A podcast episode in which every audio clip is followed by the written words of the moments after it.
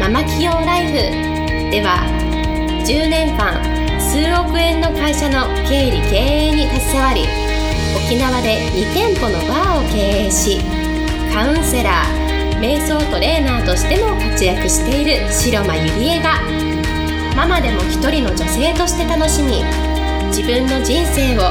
自由に生きるためのメソッドをお伝えしていきます。それでは今回の番組をお楽しみください。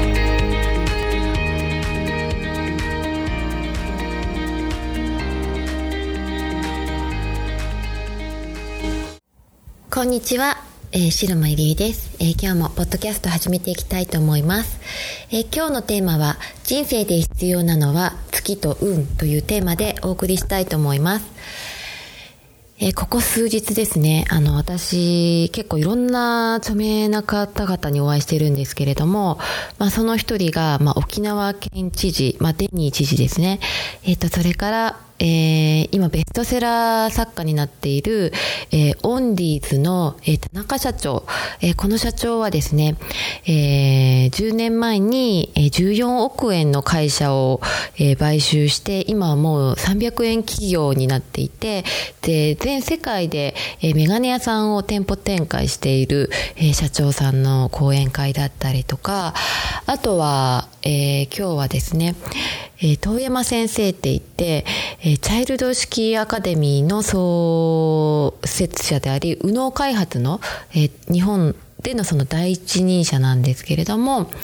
まあその方のお話だったりですね、えー、あとは、えー、魂の講演家として、まあ全世界、世界各国いろんなところに行って、えー、講演している方のお話だったりですとかね、まあ本当に日本を超えて世界で活躍している方々のお話をたくさん聞いたんですね。で、そこで、まあ私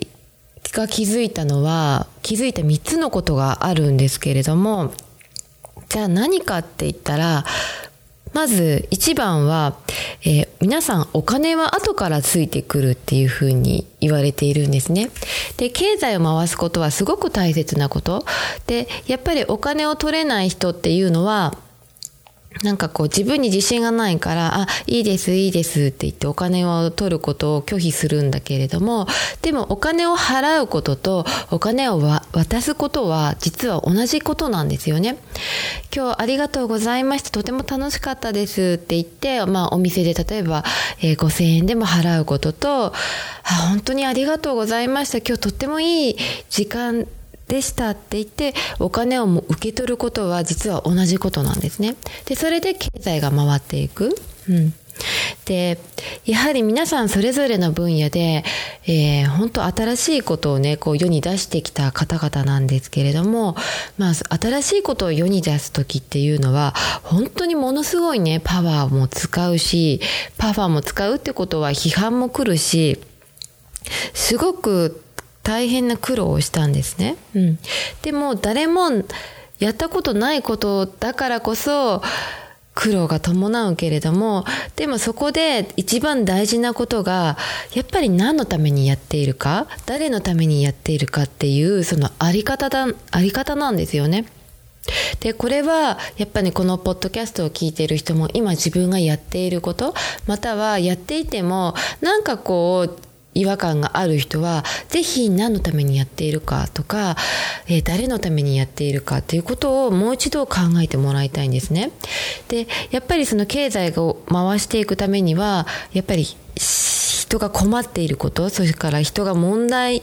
として問題視していること、悩んでいることが、えー、価値となって、それをこう世に出した時に、こうお金になる。まあ経済になるわけですよね。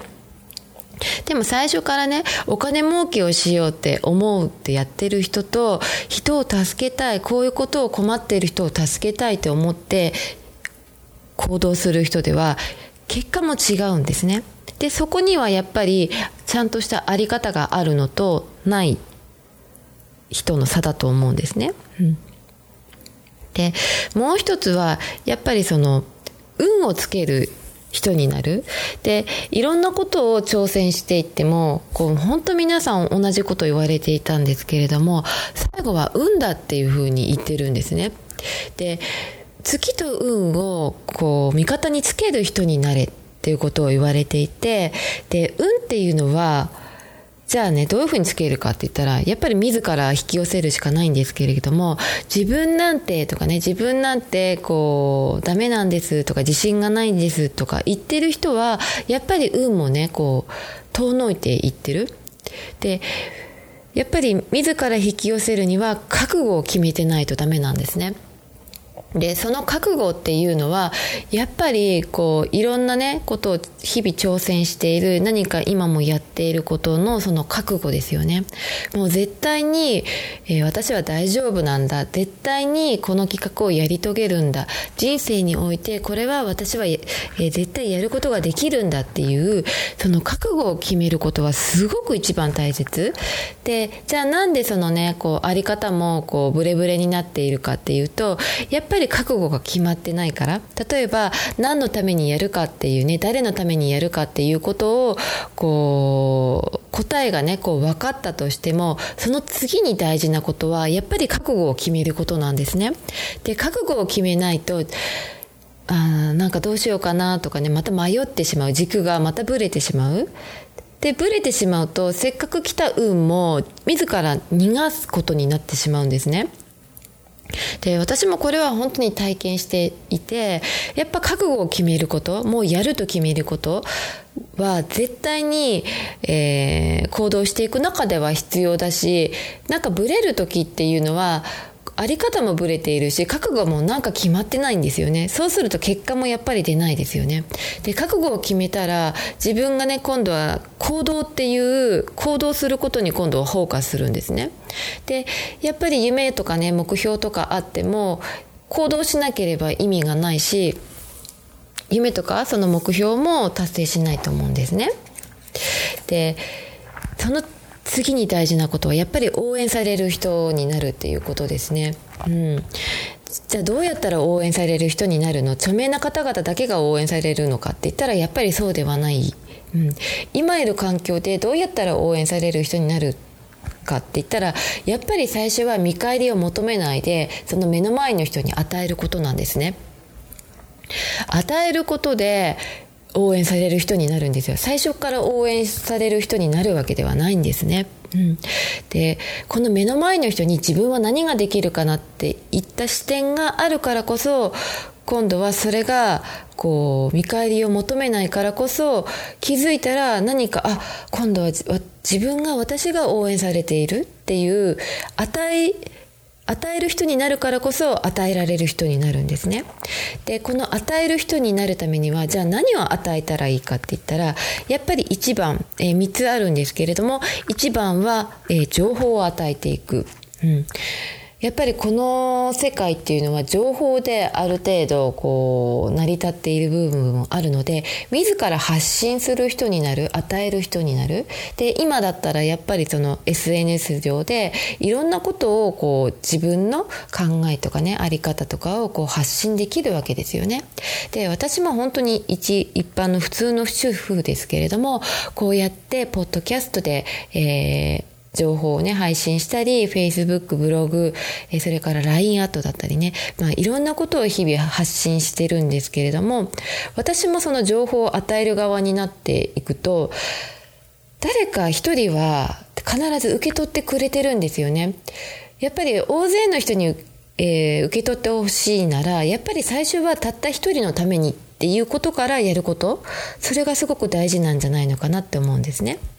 で、2番目は、えー、自己実現するためにはどうするかって言ったら、他者実現することなんですね。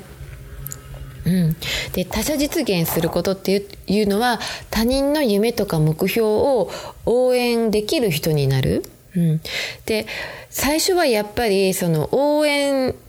する人応援ギブギブギブするからこそ他人のねその夢とか目標が応援できる人だからこそ気づいたら巡り巡って自分の夢もこう応援される人になるっていうことですよね。うん、でみ皆さんそうなんですけれどももう本当に沖縄のねあの知事も言われてたんですけれども今こうやって応援されている側になっているかもしれないけれどもでも元をたどっていけばたくさんの人をねこう応援してきた。うん、でそれはもちろん見返りとかは求めてない。で遠山社長も言われてたんですけれどもやっぱりその応援見返りを求めないでどれだけ人のためにできるかっていうその視点がすごく大事なんですね。でやっぱり人ってどんどんどんどん衰えていくものですよね大人になるにつれて。で遠山社長っていうのは右脳開発のその第第一人者なのでもう脳がねどれだけこう活性化するにはやっぱり一日こういろんなことに気づきを与える人であれそして自分も気づく人であれで感動しない人生を、えー、感動しない人はね人生を生きてないのと一緒だっていうねアインシュタインの、えー、名言があるんですけれどもそれをこう思い出しながらこうやってるっていうふうに遠山社長が言われていて。遠山社長ってね70歳なんですけれどもものすごいもう頭の回転も速いし、えー、なんか年年齢を全然感じさせないんですね。でそれはやっぱりもう右脳をすごい使ってるからだなって思いました。で最後はやっぱり元気を与える人であれっていうことなんですね、うん、やっぱり人にもらうばっかりじゃなくってこう与える人になるっていうことですよね。でそれは何もねお金とかそういうこと物質的なものじゃなくって情報だったりとか元気だったりとかあの人と会ったらなんかこうパワーもらえるっていう人になるっていうことなんですね。うん。そうすることで自分自身も魅力的になっていくしやっぱり幸せってね例えば、えー、コーヒー一杯飲んだり美味しいものを食べたりしたら幸せって思うかもしれないけれどもそれは一瞬で終わっちゃうんですねじゃあ何が本当の幸せかって言ったらやっぱり人のために自分がやってきた行動が人のためになってきた時が本当に幸せを感じることができるんですね。うん、なのでそういう人にこうなっていくために日々自分自身を磨いて魅力的な人にぜひなっていただきたいなと思います。はい、今日はこれで、えー、終わりにしたいと思います。また来週お会いしましょう。本日の番組はいかがでしたか？番組では白間ゆりえに聞いてみたいことを募集しています。ご質問は web 検